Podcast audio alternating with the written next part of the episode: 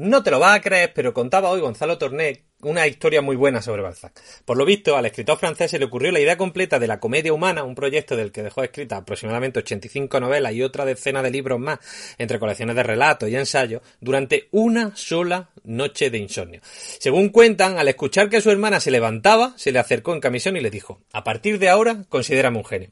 Y no es que estuviera equivocado el pobre Balzac, pero hay que reconocer que ni un genio de ese tamaño y productividad podría haberse acercado a la suela de los zapatos a la inmensidad de la historia de los bananos y los mindolos. El podcast de Dronte, el podcast de Dronte, es que tiene un mal micro, no es que grabe en el monte. Buenos días, buenas tardes, buenas noches, yo soy Javi Jiménez y esto efectivamente es el podcast de Dronte, un programa que está a punto de meterse en un fregado de 250.000 pares de macetas. El tema del tema. Y es que, por si no lo sabéis, el tema del día es este. Agarraos los machos, porque aunque es un poquito largo, merece la pena. Vamos a ver. Aquí lo que pasa es que con la cuarentena, esta con el confinamiento, pues se montó un operativo de la Guardia Civil cerca del polígono, no al lado, cerca. Y entonces pues iban parando coches, hasta que pasó uno que se ve que conocían porque está prófugo. Le echaron las cadenas, pero claro, el tío que hizo atropelló al guardia civil y le pegó un tiro en la pierna y escapó. Claro, como está cerca de la comandancia, llamaron y en un momento se metieron en, el polígono 500 guardias civiles, 500 coches. Claro, todos los gitanacos ahí asustados. El gitano no sabían por dónde estaba metido. Pues, ¿qué hicieron? Se liaron a tirar puertas sin miramiento. Entraron a un bloque y tiraron todas las puertas. ¿Qué pasa? Que donde iban tirando había 500.000 macetas de marihuana. ¿Qué pasa? Que el bloque donde se metieron era de los Mindolos, la familia de los Mindolos que lleva el tráfico de, de, de marihuana ahí en el polígono. Pues ahí sacaron a este, el que atropelló al guardia civil, que resulta ser que es hijo del banano, de la familia de los bananos que es el Rubén el de Pino, Bananillo. Bueno, la madre de él es la Chumina, Mari la Chumina.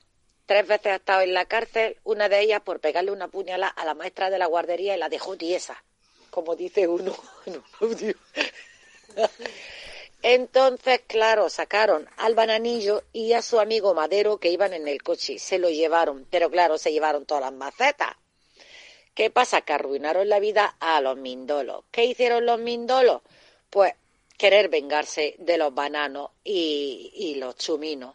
Los bananos y los chuminos se fueron corriendo a Pinos Puente, que ahí está Cookie la tripuna, que es la de los tripones, que son amigos, se habían hecho amigos para la delincuencia y eso.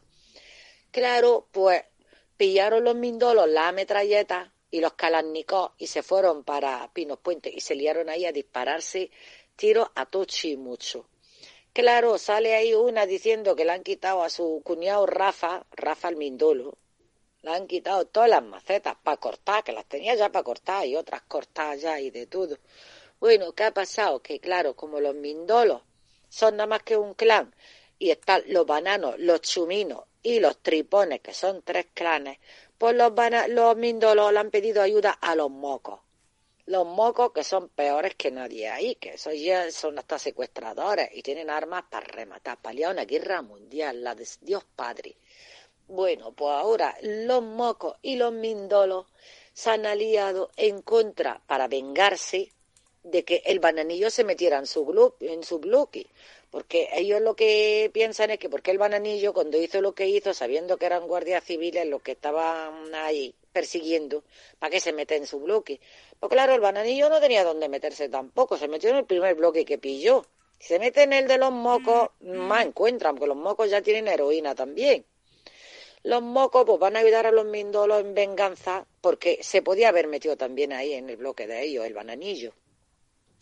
El bananillo este, pues eso, que es un tío que no tiene tampoco ningún miedo. Bananillo sale y entra de la cárcel como, como el que va a comprar tabaco.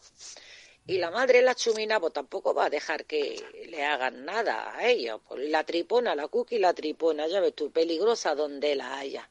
Bueno, que han hecho que como los mocos son muy peligrosos, secuestradores y demás, se han aliado con los mindolos por venganza, pues entonces los bananos, los chuminos y los tripones le han pedido ayuda al tío Casiano, al clan del tío Casiano. El tío Casiano es lo peor del barrio de las 3.000 viviendas que lo echaron de las 3.000 viviendas, pero lo echaron la Guardia Civil porque lo, lo, dejaban tranquilo. Pero se ha hecho dueño de otro barrio que es su eminencia. Tiene un laboratorio para fabricar y para alterar heroína. El tío Casiano es lo peor de lo peor. Como venga el tío Casiano a Granada, se lía la mundial.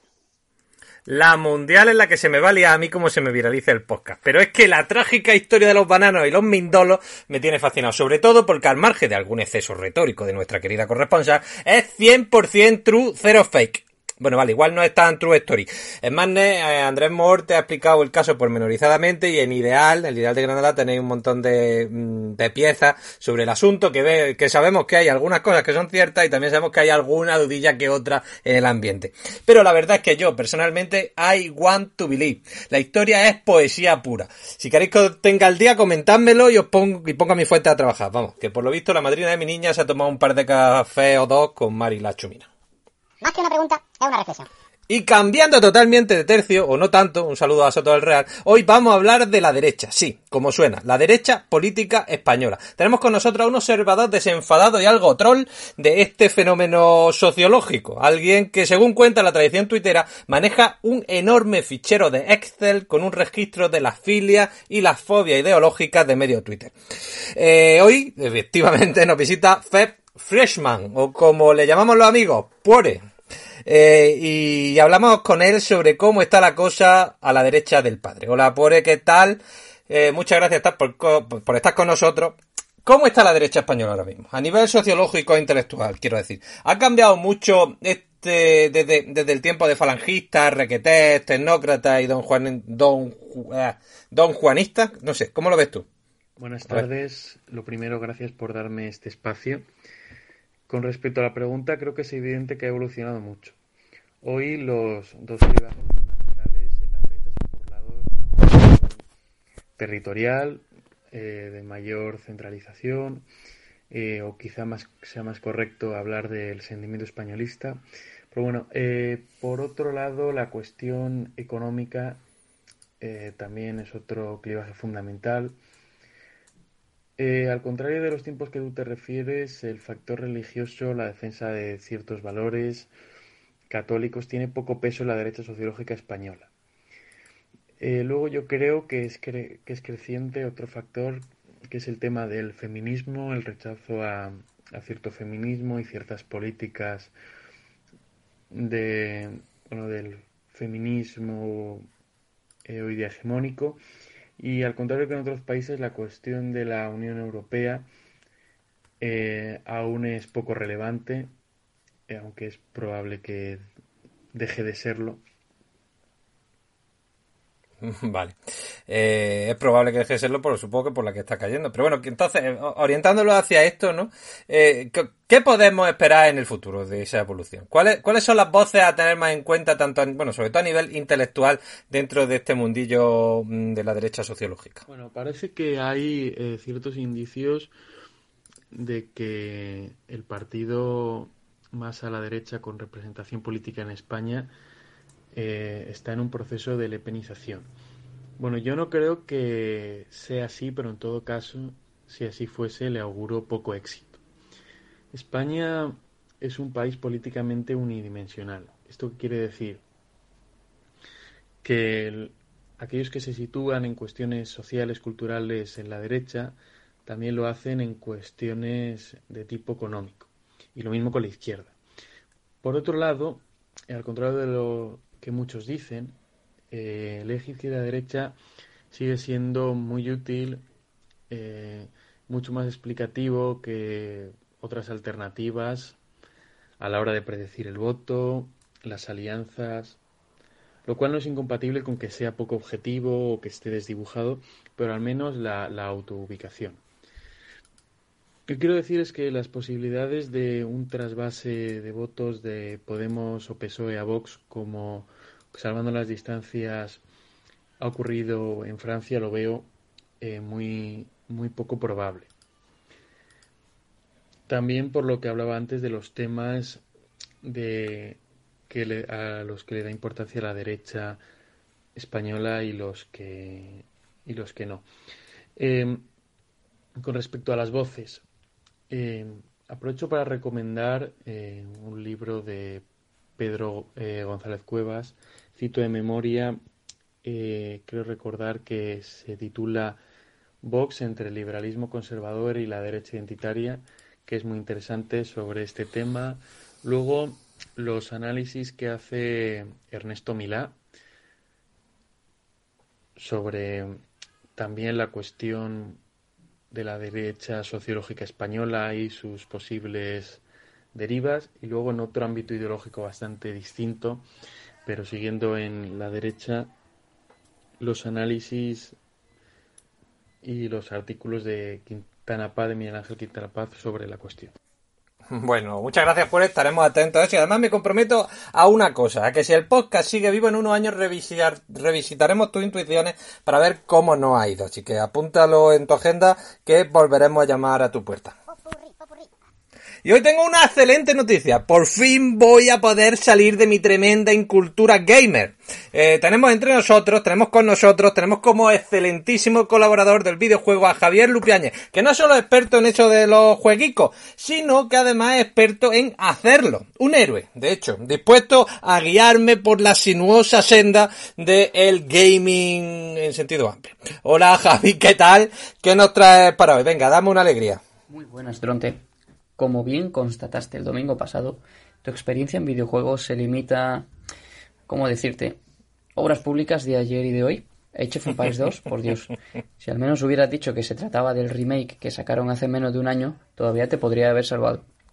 Pero tranquilo, he decidido pasarme por tu podcast para que ya no sea una excusa aquello de es que no tengo tiempo, es que a los videojuegos no me van, es que yo sin Pokémon Go no puedo vivir.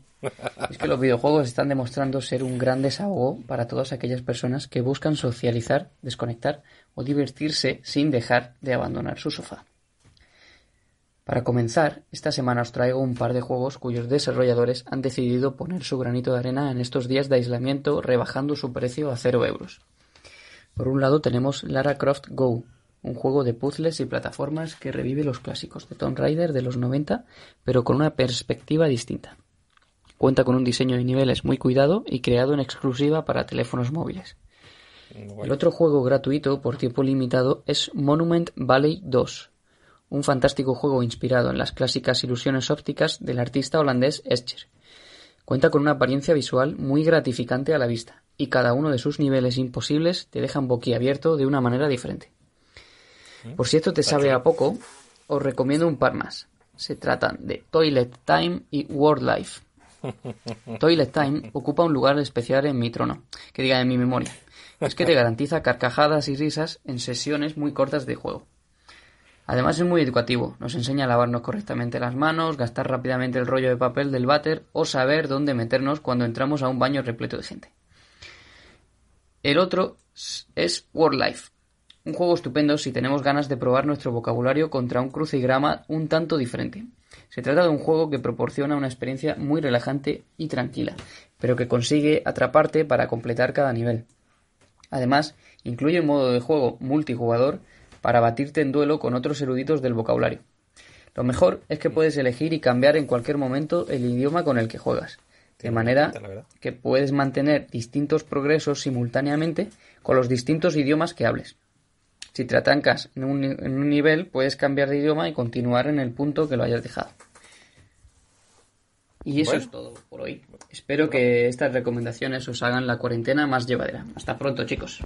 Fenomenal, pues muchas gracias. A ver si te tenemos de nuevo el miércoles que viene, que con un poco de suerte será el último. Y nada, chicos, eh, recordaos que estos juegos que ha pasado Javi son gratis durante un periodo de tiempo muy determinado, así que está al loro. Y por lo demás, daos las gracias por estar ahí. Recordaos que podéis mandar vuestros comentarios, dudas, chistes e insultos para el programa del domingo.